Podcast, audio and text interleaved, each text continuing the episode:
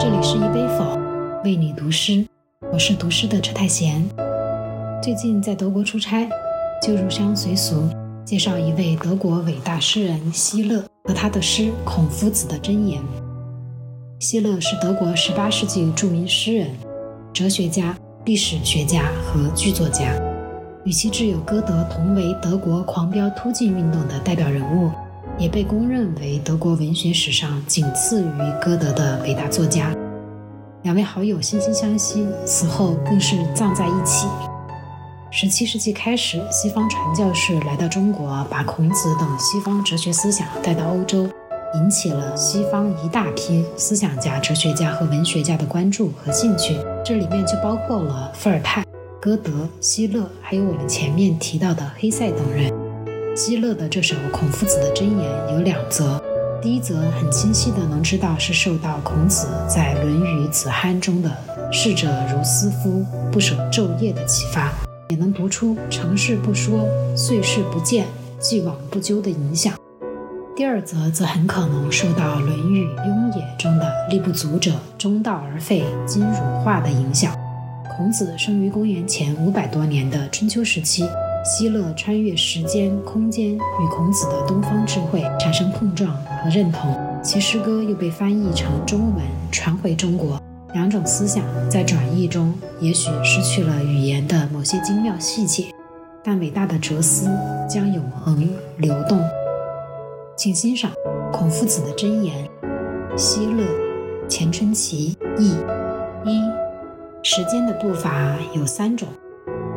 未来姗姗而来迟，现在像箭一般飞逝，过去永远静止不动。当他缓行时，任怎样急躁，也不能使他的步伐加强；当他飞逝时，任怎样恐惧犹疑，也不能使他的行程受阻。任何后悔，任何魔术，也不能使静止的一动一步。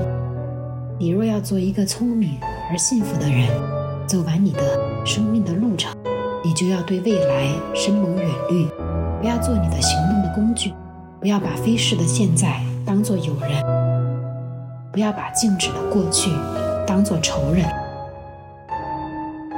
二，空间的测量有三种，它的长度绵延无穷，永无间断；它的宽度辽阔万里。没有近处，它的深度深陷无底。它们给你一种象征：你要看到事业垂成，必须努力向前，不可休息，绝不可因疲乏而静止。你要认清全面的世界，必须广开你的眼界。你要认清事物的本质，必须审问、追究到底。只有恒心可以使你达到目的。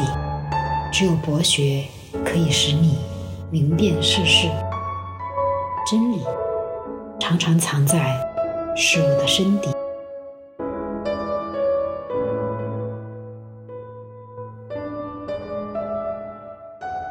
希勒的两则孔夫子的箴言，你读出了哪些孔子语录？又读到了希勒的哪些新解读？欢迎留言区分享。